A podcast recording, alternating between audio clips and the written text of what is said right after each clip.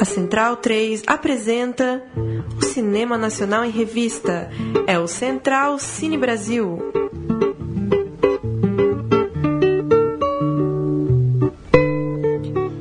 Olá, muito bem-vindo a mais uma edição do nosso Central Cine Brasil, nosso encontro aqui na Rádio Central 3 para bater um papo sobre cinema nacional, todas as semanas. Edição essa de número 62.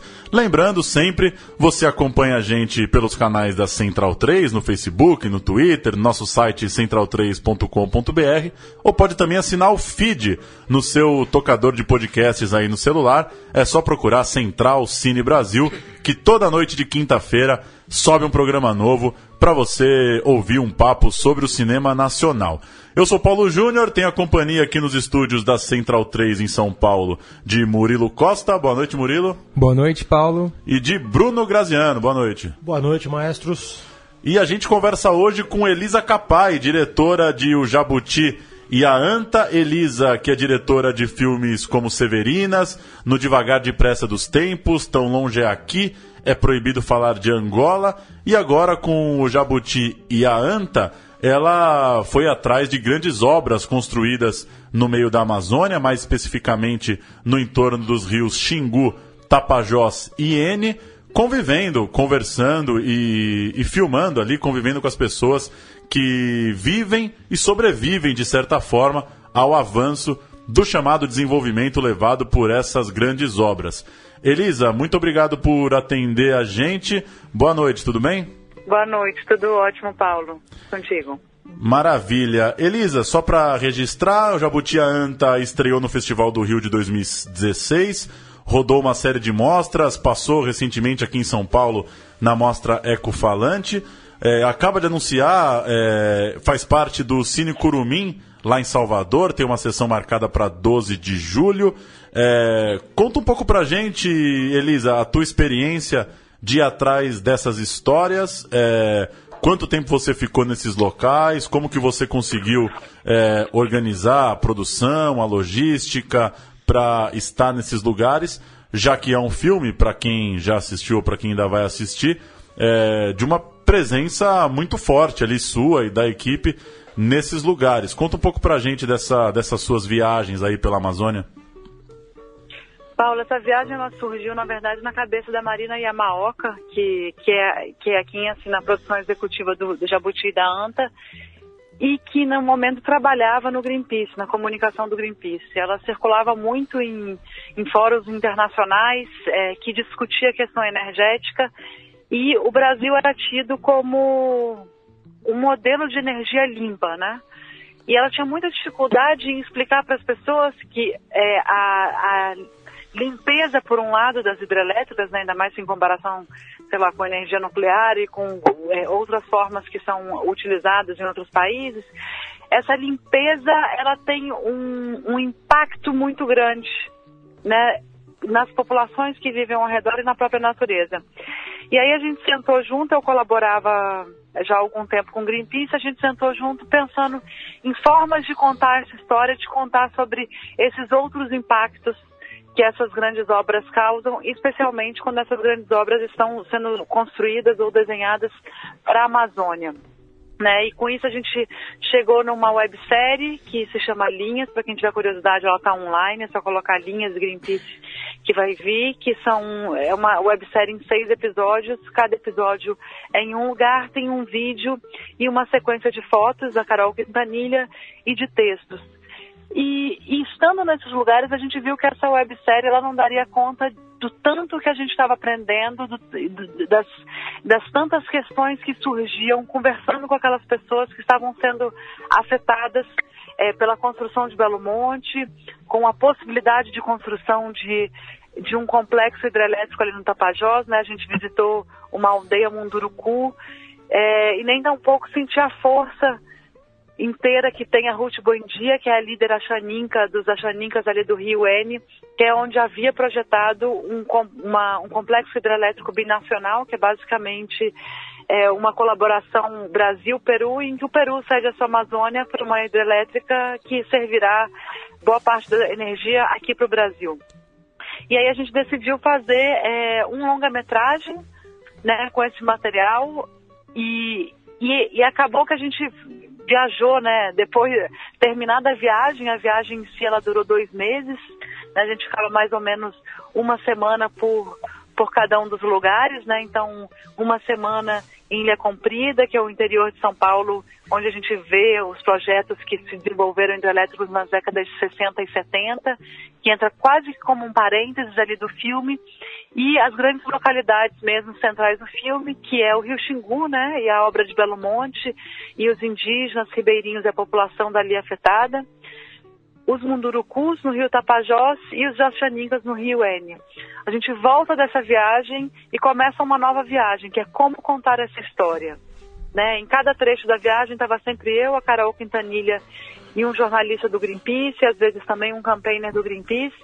E, e depois daqueles dias intensos, né, de, de conversar com as pessoas, de, de entender como que é ou como que era a vida ali e, e das, das angústias mesmo que surgiam, né, de pessoas que estavam perdendo casa, às vezes por conta da obra, às vezes por simples especulação, né, que sempre acompanha esses projetos, é, das angústias todas de saber que aquela energia, boa parte dela vai para a construção de, de obras de mineração, né, a gente que tinha acabado de viver é, aquela desgraça que foi o, o, desastre de Mariana, a gente sabia o que, que uma, uma obra de mineração pode fazer com o meio ambiente, né? E a gente vendo aquilo se tornar é, uma realidade possível na Amazônia, a gente voltava com todas essas angústias é, para os nossos quartos à noite e ficava conversando muito tempo, tentando digerir as histórias e tentando entender também aqueles novos lugares. E a gente foi compreendendo que por mais que ali todos nós tivéssemos, sei lá, assinado, é, o abaixo assinado contra, Belo, contra a construção de Belo Monte, ou que fôssemos é, em nossas posturas contra é, aquelas grandes obras, de alguma forma os nossos estilos de vida, eles colaboram, eles corroboram, eles fazem necessárias grandes obras, né? Como que o nosso próprio consumismo, as nossas formas de vida estão relacionadas sim com o que a gente ideologicamente é contra. Então veio como que uma crise existencial mesmo na equipe. E aí o filme é uma tentativa de transformar essa nossa vivência numa história para que outras pessoas possam é, vivenciar com a gente é, aqueles outros mundos aquelas outras formas de viver, né? Muitas delas, boa parte delas, que não dependem dessa energia toda, né? Como, como as nossas vidas de grande cidade. E, e enfim, dividir essas questões mesmo, para que as pessoas saiam, por um lado, encantadas com aquela natureza exuberante, com aquelas outras formas é, de, de relação com o meio ambiente, de, de, de relação com a própria vida, e que também se questionem sobre as suas próprias e as nossas próprias escolhas como modelo. Murilo? Falei Elisa. muito, né? Imagina, fica à vontade. Tudo bem, Elisa? Tudo bom, Murilo? Tudo certo. Eu queria saber so sobre você, assim, que esse tipo de filme de denúncia, de grandes questões ambientais, e principalmente igual o seu, assim, com equipe pequena, normalmente ele tem um enfoque ou muito jornalístico, ou uma câmera muito nervosa ali, uma câmera muito natural, não tem uma preocupação estética tão grande. E acho que no seu caso é justamente o contrário, né? O filme com um tom poético muito forte, uma narrativa bastante pessoal e uma estética incrível, né? Que você se sente imerso ali. Imagens fantásticas, ah, muito bonito. Eu gostei bastante, é um elogio, né? E eu queria saber, queria que você falasse um pouco sobre essas escolhas, né? De fazer o filme para esse outro caminho, não ser tão óbvia e tentar passar de uma outra maneira essa sua mensagem. É, eu acho que isso é uma questão desde sempre, mas que nesse, nesse nosso intenso momento político ela está mais evidente do que nunca, pelo menos nas nossas gerações, de como que a gente tem comunicado muitas vezes apenas com a nossa bolha, né? E aí eu acho que o Jabuti a Anta, é, a gente tenta é, uma forma de comunicação que dialogue não só com quem pensa igual, mas também com os diferentes. E, e ele é baseado numa empatia muito forte que a gente teve com aquelas pessoas com quem a gente conversava. E as, a maioria das pessoas com quem a gente conversou eram pessoas que viviam numa proximidade muito grande com a mata, né, com, com o rio, que não tinham é, esse frenesi que a gente tem na, na vida das grandes cidades, que tem um ritmo mais de contemplação, que observam o meio ambiente, que observam o movimento da lua, que observam como que está a água do rio, então que peixe que está passando por ali, né, o, o que está mudando.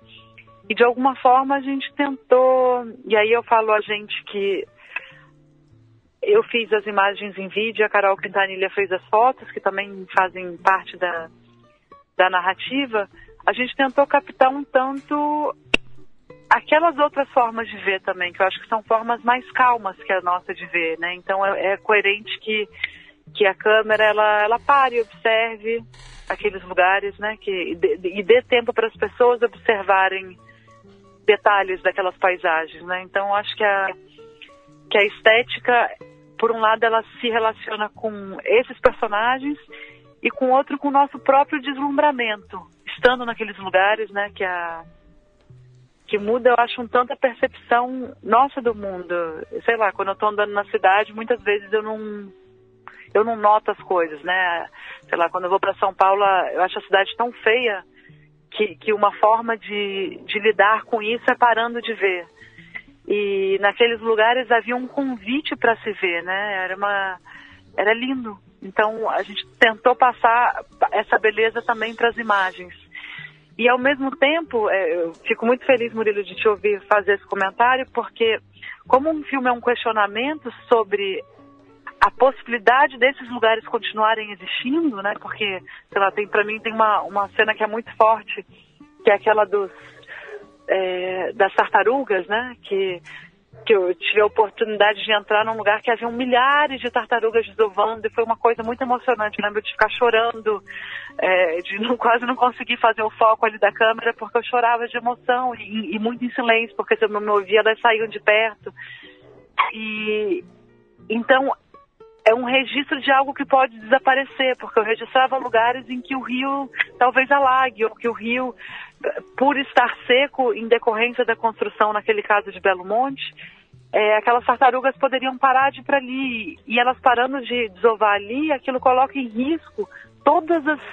É, to, todas as tartarugas da Amazônia, porque há estudos que mostram que elas vão de vários rios amazônicos desovar ali. Então, passar essa contemplação e, e essa beleza é, e você, Murilo, sentir isso e outras pessoas sentirem isso, era de alguma forma, a gente acredita, uma denúncia muito mais forte do que é, ir com a nossa linguagem rápida da cidade, né? Era, era realmente que a gente sinta aqueles lugares e, e sinta que eles estão em risco, o que é muito triste. Elisa, boa noite. É o Bruno falando. Oi, Bruno. Boa é, noite. Boa noite. Deixa eu te perguntar, indo numa frase é, que a gente comenta muito aqui, numa ideia é, do baú do, do, Eduardo Coutinho, que é que ele sempre comentava sobre a dificuldade de retornar aos lugares que ele filmava e sobre a, a dificuldade de retomar os contatos e retomar a intimidade dos personagens que ele já tinha colocado no filme. Eu queria saber de você, como é que você lida com isso? Como é que você, depois de, de, do filme pronto, estreado, você retorna aos assuntos e os lugares? Se te agrada? Ou se não, você prefere dar um tempo? Como é que você lida com isso? E na sequência, se para você, no fundo, o que vem primeiro ali na, no âmago de fazer é a experiência em si ou o efeito que o filme pode causar? Hum, boas. Vocês estão com umas perguntas muito boas, inclusive. é, Cara, eu tenho uma crise, é até bom você falar que o Eduardo Coutinho tinha essa crise, obrigada. Eu tenho uma crise muito grande, eu não consigo voltar nos lugares. Em geral, eu não consigo mais falar com as pessoas. E é um e é uma coisa muito complexa, porque às vezes eu fico muito pouco, às vezes eu fico um tempo grande com as pessoas, sei lá, em Severinas e no Devagar de Praça dos Tempos que vocês citaram, eu fiquei duas semanas, então tiveram é, mulheres que eu ia todo dia, uma, duas vezes por dia na casa e ficava conversando muito tempo, então que de fato eu criei uma relação. No Jabuti, como era um, um ele era muito mais de passagem, sei lá, a Rosa Pessoa, que é uma das personagens que mais me marcou, né, que é aquela senhora que que mora em, em Altamira e que no dia seguinte da entrevista ela recebeu a carta falando que ela ia, teria que sair da casa dela, ela e toda a família. É, eu fiquei, sei lá, com ela duas ou três horas da vida dela. Mas como eu que edito os filmes, eu fico meses depois com essas pessoas. E eu fico escutando e reescutando as histórias e, e, e eu crio um afeto, um carinho muito grande em geral pelos personagens, né? E quando são essas histórias tristes, né, de, de injustiça social, é, eu fico eu fico deprê mesmo, assim, de, de pensar que aquelas pessoas continuam naquela situação ou às vezes até que numa situação é, pior no, no, sentido da injustiça. Então eu tenho eu tenho bastante dificuldade de retornar e, e, e eu tento passar esse carinho e esse respeito que eu tenho para a edição, para que se elas virem um filme, elas se sintam representadas e elas se sintam abraçadas, né? Eu nunca, eu até hoje nunca fiz um filme em que eu retrate o inimigo, por assim dizer, né? É, que eu esteja fazendo críticas aos personagens. São sempre personagens que eu admiro, né? Por, por uma ou por outra coisa. Então eu vivo essa contradição. É, o Jabuti Anta, ele foi projetado em Altamira, eu soube que algumas personagens estavam lá e que gostaram, mas eu, infelizmente eu, eu, ainda não voltei. Eu tenho muita vontade de voltar com ele para lá e também para os Mundurucus e, para os Achaninkas para projetar, mas é, aí até por uma questão econômica, né, e somente fazer filme independente em geral, sei lá, eu acho até importante mencionar isso. O Jabuti Anta, a gente consegue verba até o primeiro corte dele, a partir de então é, as pessoas entram, toda a equipe de pós-produção ela entra pela causa, ela entra por acreditar que a, essa história tem que ser contada, né? Então, o, o, da esquina que fez a correção de cor, a Pete e o 1979, o Bruno Góes que fizeram a trilha, é, todo mundo entra aí com um coração mesmo na história. A Letícia Sabatella que grava o off, ela também entra é, pela causa. Então, é, por, por, isso eu não consegui uma passagem para ir para Altamira e sei lá, até hoje eu não levei Severinas para o sertão, que é uma coisa que mês sim, mês não eu dou uma sofridinha. Então eu tenho muita dificuldade de voltar, mas é, talvez seja brega falar isso, mas eu sinto também que que essas pessoas continuam comigo porque elas fazem parte do de um carinho muito grande, assim, de muitas lembranças, né? Eu sei recitar os filmes inteiros que eu, que eu já fiz. Então eu, tenho as falas dessas pessoas comigo. E aí, indo para sua segunda pergunta, que se, eu, se esses filmes são feitos para viver aquilo ou se de, depois para para falar com o público. É lógico que você busca os dois, né? até... né? Mas o que, é, o que, que no fundo vem primeiro ali para você? Sim. Cara, eu tenho uma coisa, até hoje, sei lá, neste momento da vida eu estou começando um processo que é um pouco diferente. Eu estou fazendo agora um filme sobre o movimento estudantil, em que ele já começa sendo um filme. Desde, né, tipo, do dia 1 um, eu sei que ele vai ser um longa-metragem.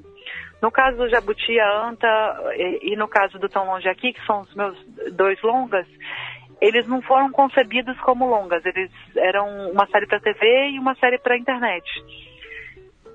E, e, nos dois eu também sabia que eu queria, que depois eu iria querer fazer algo maior com aquele material.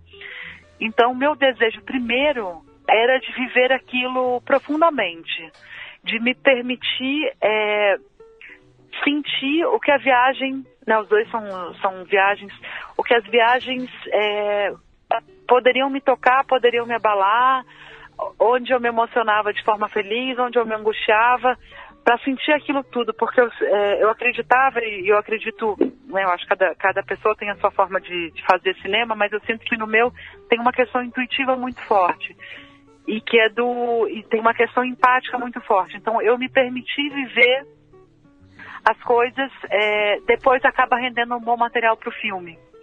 Né? Só que, é, claro que eu tenho uma preocupação estética quando eu estou gravando, isso tudo eu estou pensando na percepção, mas eu acho que é muito mais forte a vivência em primeira pessoa do singular.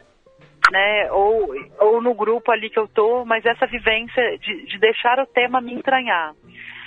E aí, num segundo momento, quando fala, bem, isso vai ser um filme, é, eu começo vasculhando esses sentimentos e, e, esses aprendizados que eu tive em primeira pessoa ou que o grupo teve em primeira pessoa do, do plural aí, né? E é a partir disso que a gente volta para o material. É, no, nesses dois processos, eu, eu fiz o roteiro junto com, com outras pessoas, né? No caso de Jabutianta foi com a Carol Quintanilha, não tão longe aqui foi com o Daniel Augusto. E nos dois casos, a gente é, é, parte de, de uma coisa emocional e depois vai ver o que realmente existe no material, né? Porque a memória é muito traidora muitas vezes. A gente lembra de uma coisa que é incrível e a fala não é incrível. E tem coisas que a gente não lembra que quando vê a imagem é, salta. E aí começa o desejo de, de realmente pensar na recepção, né? No, no primeiro o que o que é para ser dito no como vai ser dito e com quem que a gente está tentando falar.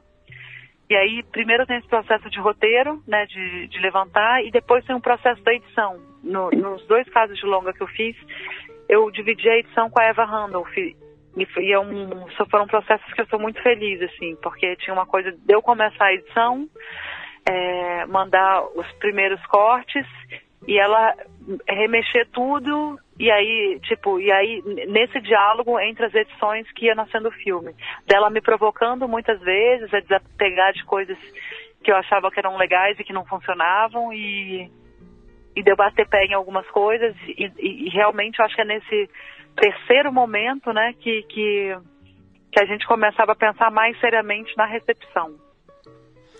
Para finalizar, então, você é mais feliz filmando ou montando? Ah, não sei não. Cara, eu acho que eu já pensei várias vezes que eu devia fazer só uma coisa e eu não consigo. Eu acho que eu sou feliz é, nesse jogo, sabe? Porque se eu fico gravando, agora eu tô no momento, por exemplo, olhando muita imagem de arquivo de outras pessoas, desse filme do movimento estudantil. E hoje, sei lá, eu tava, passei o dia vendo imagens de, do, do Caio Castor, que é um cara que acompanhou a BES Movimento Estudantil. Eu acho incrível que ele consiga estar em todos os lugares em que eu vejo que ele esteve, assim, com, com, com, com toda aquela fome de entender as coisas. Mas eu não consigo me imaginar estar tanto tempo em, em campo, porque eu fico muito angustiada quando eu estou em campo, porque, né, porque eu faço filmes sobre denúncias de questões sociais. Então, é, o momento de ir para a ilha é esse momento que eu tenho de refletir sobre aqueles assuntos e como se fosse fazer minha terapia, porque a edição também é um pouco, de alguma forma, você pode, ao contar a história do jeito que eu acredito, né, que, que eu acho que eu não acredito em imparcialidade, né, é, é, de ninguém, não só a minha, de ninguém, é, é aquele momento que eu consigo entender melhor aquelas histórias. Mas também ficar só editando não, não consigo nem pensar, porque eu adoro ir e conhecer as pessoas e criar essa empatia. Então eu diria que eu sou feliz fazendo filmes nesse processo loucão de, de rua e ilha. Rua e ilha. E Elisa, eu queria que você falasse um pouco sobre esse assunto, os, da, os do mega, dos, dos mega empreendimentos. É, Energia é um assunto muito complexo, né? Eu, eu cobri energia elétrica por um tempo e acho que o, o que traz a grande dificuldade é que ele é um assunto não só complexo do ponto de vista empresarial, do mercado financeiro, como são outras áreas da economia, mas também porque ele é muito complexo do ponto de vista operacional, né? É, as pessoas, de forma geral, elas não têm muita ideia de como a energia está né, tá sendo produzida, distribuída, coisa e tal. Inclusive do nosso lado, digamos assim. Muitos, muitas pessoas que criticam, por exemplo, a construção de Belo Monte, a megalomania de uma hidrelétrica, não conhece muito as, as formas alternativas, o custo disso, como se fazer, o que, que poderia ser pensado enquanto matriz energética. É, diante disso, é, o seu filme não, não tem essa função de ser didático nesse sentido. É, ele vai por um outro caminho. Mas isso te angustia também, de alguma forma? É, um assunto tão complexo que por mais que as pessoas estão entendendo lá que, pô, essas famílias estão sendo atacadas, é, de repente a fauna e a flora vai ser prejudicada por causa da, do mega empreendimento, isso está claro na tela. Mas de certa forma também elas não têm muito conhecimento de entender é, né, o que, que é de fato uma matriz energética, o que, que dá para fazer, o que, que daria para minimizar. Isso te pega um pouco, assim? Como lidar com, com um tema tão complexo, optando por caminhar por um filme mais humano, mais lúdico? a gente ficou muito nessa questão o quanto que a gente explicaria essas energias, né? No, nos primeiros cortes do roteiro a gente se debruçava mais sobre isso, até porque é uma coprodução do Greenpeace o filme, né? É, e aos poucos a gente foi entendendo que a missão dele não era entrar tanto nisso, porque, como você disse, é um assunto absolutamente complexo e eu acho que uma, uma a, a solução também é complexa.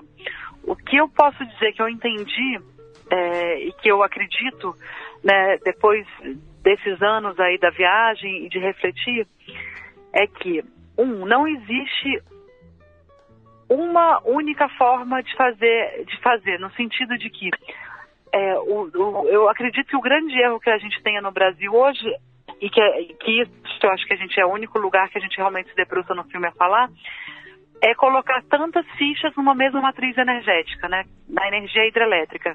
Quando a gente viajava, era o momento da seca em São Paulo. Então, os reservatórios no Sudeste estavam absolutamente vazios, vários deles fechados, várias turbinas fechadas. E não é tão complexo entender que em momento de seca, a energia solar ela vai estar abundantemente eh, ali e que em muitos lugares também as épocas de seca elas são as épocas com mais vento. Então, se houver um, um estudo é, desses lugares, o que se poderia fazer é fazer energias complementares. Né? Em vez de continuar investindo numa mesma matriz, que quando dá uma seca como a de 2014, é, essa matriz inteira está ameaçada e acontece o que aconteceu em 2014, de, se começar a fazer a energia mais rápida, que é, que, que é uma energia poluente, né, que é, vem da biomassa, era começar investindo em outras matrizes complementares. Né? E aí eu estou falando de eólica e de solar. Mas a gente começa a observar também que quando se faz matrizes, é, tanto a eólica quanto a solar, em escalas gigantes como, como Belo Monte, elas também começam a ter impactos muito, muito grandes. E isso era a reflexão que a gente tinha durante a viagem, que é como pensar em descentralizar essa energia. Né? Eu acho que tem uma coisa muito bonita que aconteceu na última década no Brasil, que é o Luz para Todos. Né? Pensar em pessoas que, que nunca tiveram acesso à energia, e a gente pensa em energia, a primeira coisa que vem na cabeça é TV, mas a energia é também a geladeira, então pessoas que puderam começar a, é, a comer outras coisas, né? Por, porque começaram a conseguir conservar a alimentação, puderam começar a ler à noite com uma luz e não com uma, com uma vela, enfim, que, que é uma transformação muito grande. Esse projeto ele foi feito com é, baseado na energia hidrelétrica e baseado em cabos. Então você pega, sei lá, uma vila no sertão de não sei onde que tem vários quilômetros para chegar lá, vários quilômetros de cabo, cruzando aquelas, aquelas paisagens, né, vindo de, de uma outra região do Brasil, vindo, sei lá, da Amazônia, né, sei lá, energia que se produz no, no, no norte do Brasil, na Amazônia, boa parte dela é consumida pelo Sudeste, né, então fica esse cruza-cruza de cabos, sendo que, por exemplo, essa energia é, do Luz para Todos no sertão poderia ser a base de pequenas placas solares na própria comunidade, o que evitaria um custo com cabos, né? E, e a gente teve nessa viagem, que, que, enfim, caiu do filme, mas que foi uma experiência muito bonita de observar, que era o Minha Casa Minha Vida em Juazeiro da Bahia, que era um projeto piloto em que havia mil casas que receberam, do projeto da Caixa Econômica Federal, é, placas solares nos tetos.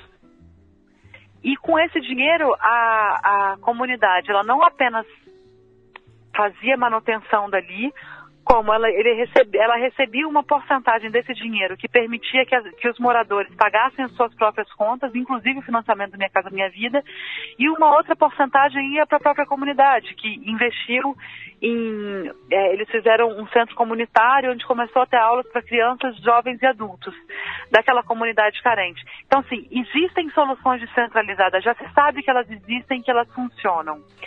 E aí vem a segunda parte, que quando a gente viajou, ainda não tinha esse escândalo todo da Lava Jato e, e, e de todas essas provas que a gente tem de como essas grandes empreiteiras do Brasil, elas estão é, numa relação muito doentia com os nossos governos, infelizmente não apenas é, nesses últimos anos de governo, e sim pelo, é, desde pelo menos a partir da ditadura militar, que não coincidentemente grandes hidrelétricas no Brasil. Então, entender numa perspectiva macro que este nosso modelo energético ele está ligado com um modelo de poder e, e, e de manutenção de políticas públicas é muito interessante para a gente se questionar por que, que não se investe da mesma forma que se investe nessas mega obras e na descentralização energética. Por que, que a, é, eu comprar para minha casa um painel solar é tão caro e que não há é, ajuda do, do governo, desse mesmo governo que financia essas obras, em fazer modelos populares disso? Para que as pessoas possam ter nas suas casas, que as vilas possam ter nas suas vilas, né, e que as comunidades tenham pelo menos uma parte da sua energia autossustentável ali. Por que, que isso não acontece? Isso não é apenas é, por uma questão tecnológica. A questão tecnológica ela é vencida quando há vontade política.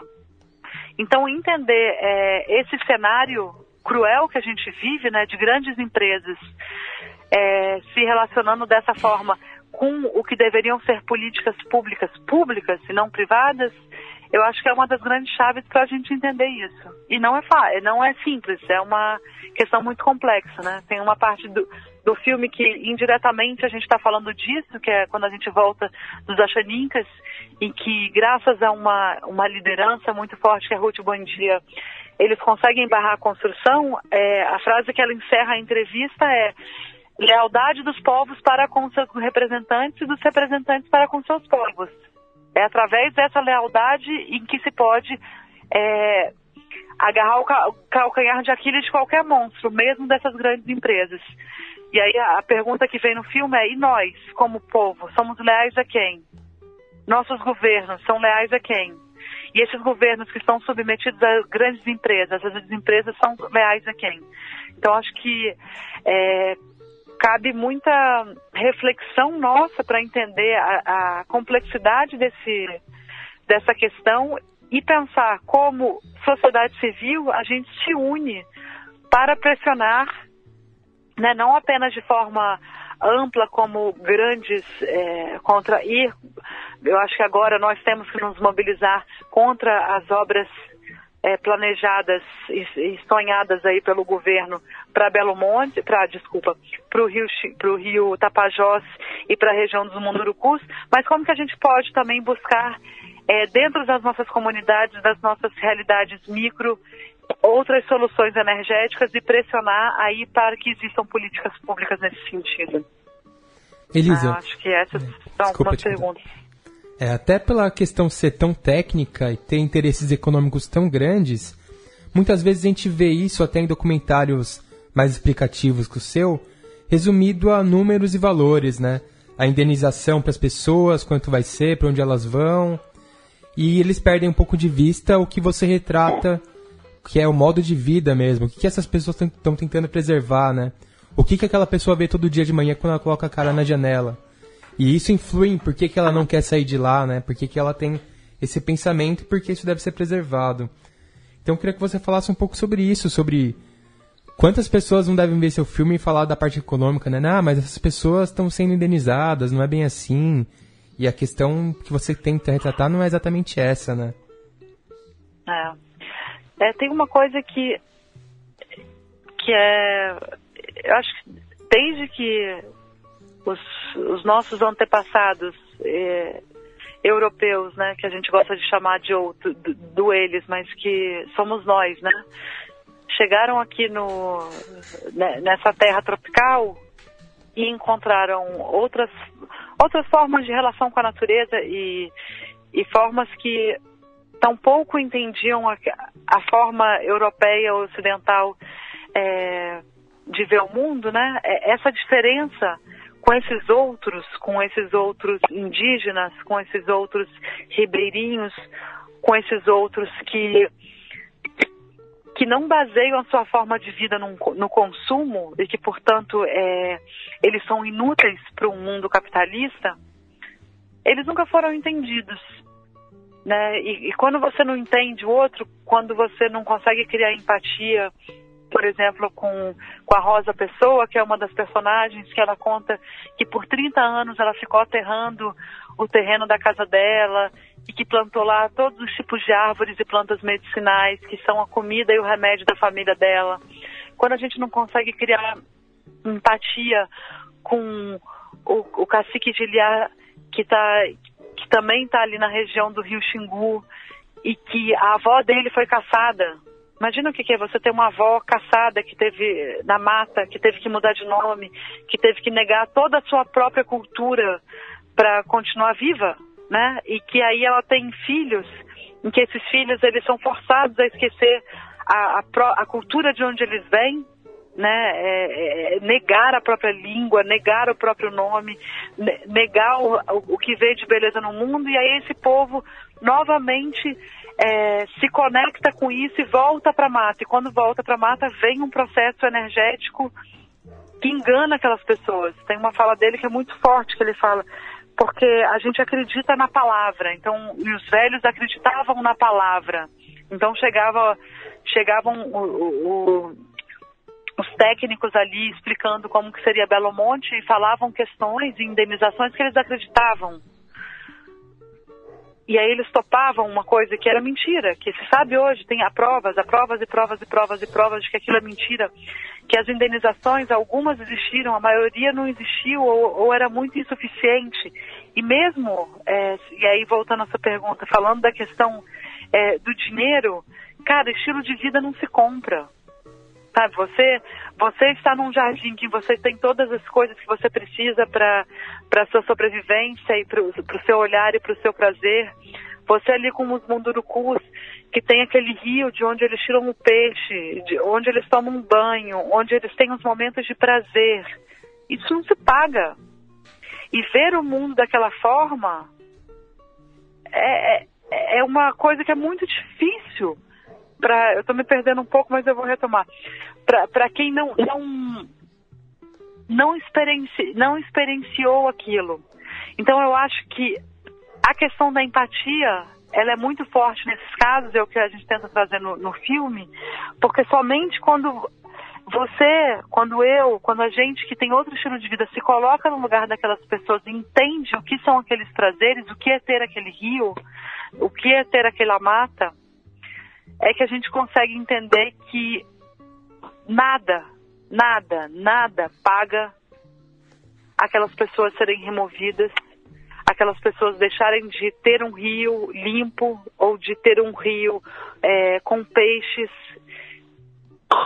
e terem uma natureza que elas possam é, viver naquela outra forma, naquela outra forma que eles estão lá 10 mil anos, vivendo e preservando né? E que a nossa civilização em pouquíssimo tempo está eh, no grau de desmatamento que estamos e, e com água poluída. Então, assim, é, eu acho que o nosso grande exercício como sociedade é criar empatia, é se colocar no lugar dos outros, né? Porque isso seria o oposto dos fascismos que a gente vive, que que é o eu não te entendo, eu não te respeito. Então, eu acho que a gente nesse momento de de intolerâncias e de catástrofes ambientais são grandes, essa é uma das chaves, eu acho, para a gente pensar em novos caminhos. Maravilha, conversamos Nossa, com. que eu fui e voltei, hein? Foi bem, foi bem, foi longe. Elisa Capai, diretora de O Jabuti a Anta. Fique ligado aí na página do filme para ir seguindo as próximas exibições. Elisa, valeu pelo papo e boa jornada aí com o filme. Tomara que seja muito exibido ainda. É... E, enfim, siga longe aí na TV, VOD, internet, que muita gente consiga assistir ainda o Jabuti a Anta. Valeu. Muitíssimo obrigada, meninos. Valeu. Elisa. Obrigado, um beijo, Elisa. hein? Tchau, tchau. Boa Tchau, sorte tchau, com- e, boa e muito boa sorte com o filme. Muito obrigada. E valeu pela entrevista. Desculpa pelas respostas longas, mas eu não aguento. Sou igual os jabuti, vou devagarinho e falo muito. Não, mas tá, tá registrado. Valeu! E vamos ouvir um trechinho do trailer de O Jabuti e a Anta antes de ir para o nosso bloco de história. Vamos ouvir.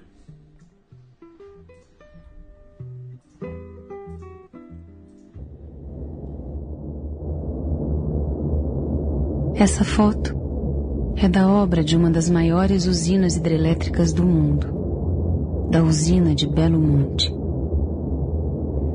Se a gente tivesse chegado aqui antes, veria o leito do rio Xingu cercado da sua paisagem amazônica, ribeirinha, nativa. Essa foto não sai da minha cabeça.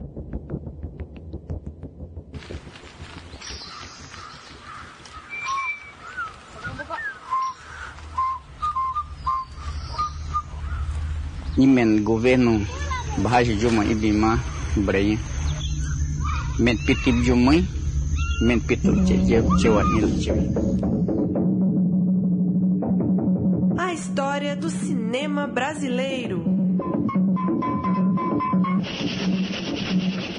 Nosso bloco de história vai tratar de Agenor de Miranda Araújo Neto, Cazuza, morto em 7 de julho de 90, portanto há 27 anos, foi tema de ficção no cinema e lançamento em junho de 2004. Cazuza, O Tempo Não Para. O filme foi dirigido por Sandra Werneck e Walter Carvalho. O roteiro de Fernando Bonassi e Vitor Navas. Roteiro baseado no livro Cazuza, Só as Mães São Felizes. Livro este escrito pela mãe do cantor, Lucinha Araújo, em parceria com a jornalista Regina Echeverria. O longa chegou a ter o nome provisório de Preciso, Eu Preciso Dizer Que Te Amo. Teve Daniel Oliveira com seu primeiro papel de protagonista no cinema e um elenco com Marieta Severo, Débora Falabella, Reginaldo Faria, Leandro Leal, entre outros. Eu selecionei alguns trechos aqui de críticas para a gente bater um papo sobre o filme. Pablo Vilaça, do Cinema em Cena, começou sua crítica falando da frustração de quem assiste o filme esperando saber mais sobre Cazuza, ainda que elogie como magistral a performance de Daniel. O texto também elogia bastante a opção do Walter Carvalho em fugir do visual limpo e adotar uma fotografia granulada, com cores lavadas, usando tons melancólicos, tristes e decadentes. O crítico considera, porém, um pouco infeliz a opção de Sandra Werneck em incluir imagens de arquivo no longa, como também acha que a narração em off do próprio Cazuza, vivido pelo Daniel Oliveira, acaba prejudicando o ritmo do filme. Érico Borgo, no site Omelete, destacou a época que os bons momentos são geralmente atrelados à interpretação de Marieta Severo, enquanto Daniel Oliveira, para ele, mesmo com excelente trabalho, acaba prejudicado pelo roteiro. O crítico considerou que o hábito do personagem é de falar como uma espécie de sábio pop. O texto também não aprova a recriação dos shows pelos diretores. E por fim, Nelson Roineff, no site Críticos, começa dizendo, eh, se apoiando no trabalho de Walter Carvalho, abre aspas. Sem ele, Cazuza talvez não fosse um filme tão sedutor quanto é. O texto elogia a forma e a maneira de olhar os personagens e a estética que foi escolhida, segundo o crítico, de acordo com o tempo e o personagem. E aí, senhores, diante da, da lembrança dessas críticas, desses apontamentos de um filme de 2004, que tal Cazuza, O Tempo Não Para? Ah, eu tô com o pessoal aí e até também re- separei uma crítica do Rubens Erval Filho, que é o nosso grande nome aí da crítica, famoso pelo Oscar na Globo e tudo, né? Ele fala isso também, que o Daniel Muito de conhecido Oliveira... também como Rubão, né? Rubão, pros íntimos, né, Rubão. Ele também destaca que o Daniel Oliveira é a grande força por trás do filme, que domina a cena sempre que tá ali. E é o primeiro filme dele, dele, como você falou, né? E ele fazia o que na época? Acho Malhação. Foi o filme que lançou ele mesmo, né? Como um grande ator, que hoje tá consolidado aí, fazendo papel principal em série da Globo. E ele é a prin- principal força do filme mesmo, concordo. O roteiro também considero fraco, acho que não traz nada de novo. E tem uma polêmica forte também da questão da homossexualidade dele, que é bem Isso acho que é o que mais pegou no filme, né? Sim, até o pessoal da família, amigos comentaram na época, né? O Frejá comenta que isso é que ele nunca viu Cazuza com mulheres e que no filme isso acontece o tempo todo. O Cazuza, o Cazuza é quase um galanzinho no filme. E o, a pró- o próprio pai do Cazuza se estranhou o modo como o filho é retratado no filme, né? E o Ney Mato Grosso, que na época deu várias entrevistas comentando que achou um absurdo não ser nem citado, o cara totalmente excluído do filme, sendo que ele teve um namoro com o Cazuza, foi o grande amor da vida dele. E aí, Grazi? Olha, eu vi o filme na época e não pretendo rever, porque vendo agora as críticas deve ser, não deve ser tão bom mesmo. Mas na época eu achei muito bom. E querendo ou não, das grandes biografias, cinebiografias, ainda é o que fez mais sucesso popular, né? E o que mais realmente agradou é, o público. Na época fez mais de 3 milhões no cinema e eu lembro que o filme é- o, o- filme realmente passa bem o clima do acho que do que do que era o Barão ali. Mas eu concordo que assim como Elis emitiu o, o uso de cocaína e como o Tim Maia passou por algumas situações trágicas da vida do Tim Maia com muita rapidez, com, com- com- com- quase com um videoclipe. O, o Cazuza, lembrando disso também, ele omitiu. por- Não vai entender por quê, né? Coisa- Decisão conceitual ou foi uma pressão de mercado? O que, que é? É, porque o da filme já parte da família hoje em não dia, teve né? essa pressão, né? O próprio pai dele achou estranho. É. Foi inspirado no livro da mãe dele, né? É, ainda que certa vez eu, eu fui numa fala do Fernando Bonassi e ele revelou que a mãe do Cazuza, a Lucinha, ficou bem incomodada com a cena em que o Cazuza manda ela tomar no cu, porque ela disse: Meu filho jamais falaria isso pra mim, esse não, essa cena não existe. E eles tiveram que bater de frente, falando: Pô, mas é uma cena importante aqui pro, pro roteiro. Então é, é sempre difícil, né? Ter o roteiro tão próximo também das pessoas ali, né? Acho que a questão da sexualidade de fato é a que mais pega.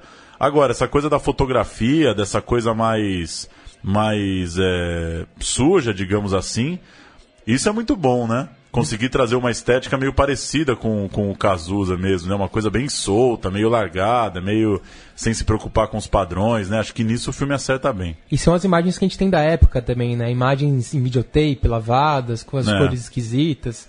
Então é um pouco a imagem que tá no nosso imaginário popular, né?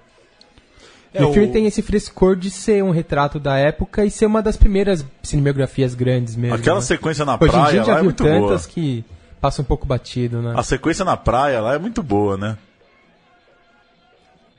Não, não se lembra da sequência na praia? Não lembro, né? Na cadeira de rodas? É, é, É, muito bom. lembro. Muito bom, muito bom. Já bem no final do filme. E o Daniel Oliveira estourando, né? Daniel de Oliveira, um dos grandes, hein? É. Da, da, da geração. Dificilmente pega filme ruim pra fazer. E a, a opção estética do Walter Carvalho, que na época eu lembro que foi muito premiada, é, porque foi corajosa, porque na época era, era- os filmes ainda eram filmados em película e você não podia reverter uns processos, né? Que hoje você pode reverter tudo. Você pode, ah, você pode ajustar um- a imagem de um filme com, com, com uma possibilidade muito maior. Hoje, na época, não. Você filmava de um jeito, com, com, com o jeito que ele escolheu filmar e não tinha como mudar. Então, é decisão corajosa e que funciona, né? Funciona. Se fosse um filme belíssimo, com planos longos, bem enquadrados, talvez, né? É, seria uma cafonice Seria uma cabeça, né? como tem muitas biografias são. né? E é- tem esse problema que vocês falaram da autobiografia autorizada sempre, né? Que tem que passar pela família, tem que ter o crivo de todo mundo. Isso é um grande mal do cinema nacional e até das biografias escritas, né? É, é, um- é difícil burlar, né? É. Fi- Herdeiros, né? É, você fica refém ali da opinião oficial. Pois é. Eu gosto bastante do filme, tirando essa questão uma- da. Desculpa, Ah. eu, esses dias eu ouvi uma frase de um, de um.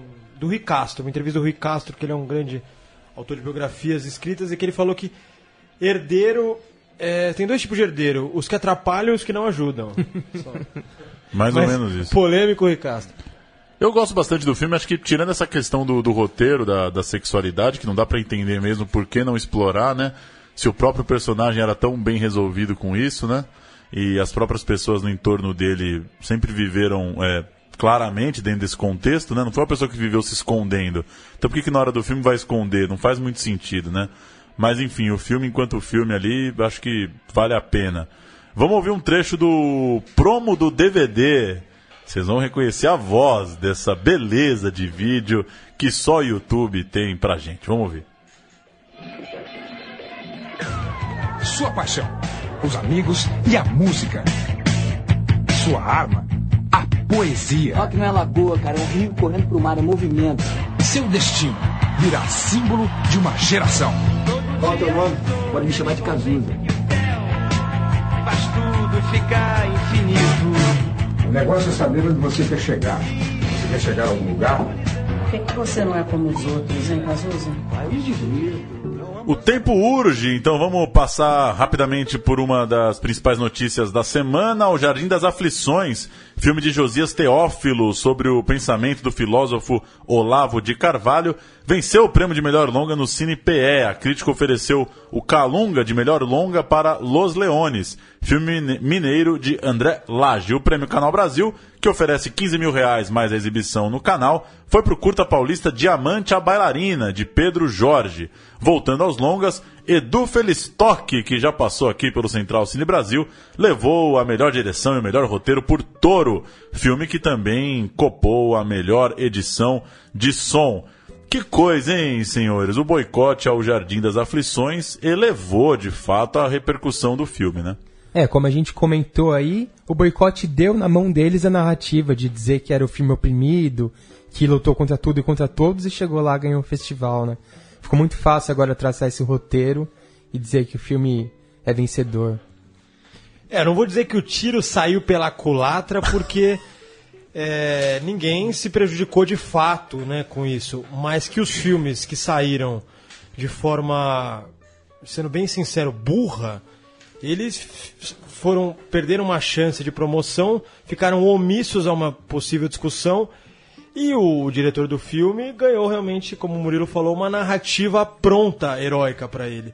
Mas se o filme é bom ou não, confesso que depois disso eu vou ter que assistir.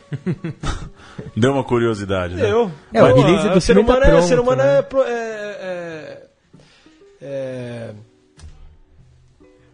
Movido por provocações? Também, também, mas ele, ele é. Teimoso.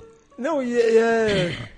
Fugiu a palavra, fugiu a palavra. É, o release do filme tá pronto. Assista o filme que tentaram censurar Pois e é. venceu a todos. Tá pronto. E também uma. Surfando nisso, né? O Josias acaba nas suas entrevistas aí. é, criando de fato essa, essa narrativa do contra tudo e contra todos, né? Fiz um filme sem dinheiro público, é, sem essas pessoas que ficam é, mamando aí nos editais. E pra mim a, a mais absurda das respostas que ele deu tá lá no, no site do filme. Eles publicaram a entrevista completa é, dada ao site UOL, que é quando ele que aí já, já se perde completamente quando ele diz: esse filme tem ajudado a destruir o mundo em que eles viveram durante tantos anos, assim como o impeachment e em breve a prisão de Lula. Então aí ele já se perdeu também na narrativa. Já falou assim: se esse filme está ajudando a prisão do Lula, eu não consigo entender mais nada do que, que serve as coisas. Porque, é, enfim, aproveitou para surfar um pouco na onda aí do, do, da ideia contrária também acho que os filmes não deveriam ter saído, deveriam estar lá para para fazer esse debate conjunto, mas confesso que no fim das contas, quando a gente olhar para trás, sem teoria da conspiração nem nada, mas quando olhar para trás e ver que em 2017 um filme de Olavo de Carvalho foi o mais ovacionado do Cine PE, não deixa de ser sintomático, né? É, sempre vai ter um asterisco ali do lado, né? Tais filmes se retiraram da competição. Pois é, mas é isso, Jardim das E aí, Aflições. Josias- será que ele mandou um DVDzinho pro Sérgio Moro? Josias, só um recado bem claro pra você. Ele voltará. Ixi. Valeu, senhores. Tempo estourando demais. Só registrar as outras notícias que a gente ia falar aqui. Festival de Gramado já tem os curtas selecionados. Semana que vem sai a programação completa. O festival acontece em 18 de agosto. Claro que a gente vai tentar trazer diretores aqui no programa. Alice Braga, confirmada no novo no Novos Mutantes, filme da franquia X-Men, que vai ser rodado e estreia ano que vem lá nos Estados Unidos.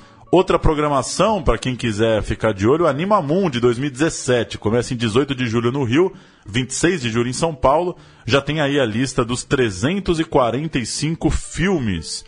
Muita coisa para assistir no Anima Mundi. Murilo, no- você acha que no Aquarius 2, é, Dona Clara contra o Resort, a Alice Braga pode interpretar a Dona Clara, você acha? Vai ser um flashback, né, na juventude de Dona Clara ali pelo Recife? Talvez, cabe bem. seria, seria comovente. Viva Alice Braga. E para fechar, Corpo Elétrico. Vai ser o filme de abertura do Festival Cinema Latino-Americano. A gente vai fechar esse programa ouvindo o trailer de Corpo Elétrico. Filme inédito no Brasil, exibido em Roterdã, Guadalajara, vários festivais. Filme de Marcelo Caetano. O filme acompanha um jovem no cotidiano entre um trabalho numa fábrica e os encontros com outros homens. Estreia no Festival de Cinema Latino, aqui no Brasil, dia 26 de julho, e 17 de agosto tem estreia comercial. Bem interessante o trailer aí de Corpo Elétrico. Sinopse e trailer muito bons, eu Gostei realmente do achei trailer. bem interessante. Valeu, senhores. Um abraço. Valeu, assine o nosso feed Central Cine Brasil. A gente fecha então com o trailer de Corpo Elétrico. Até semana que vem. Esse é o Elias. Esse é o cara que você vai falar. O Fernando vai ficar aqui no lugar do Tomás, temporariamente, no corte, até dezembro. Você trabalha por aqui? Do lado. E você trabalha com o quê? Numa confecção de roupa. Conta aquilo que você queria me contar da fábrica. A gente começou a se aproximar. Tá chegando fim de ano aí, tem muito pedido. Tá todo mundo de cabeça cheia. E aí só quer desaguar. Mas eu tenho sonhado muito com mais esses dias. Como eu penso muito, às vezes eu preciso descarregar. Ah, meu amor, tem muita bicha no mundo. Tu acha que na fábrica tem só vocês dois, bem louco?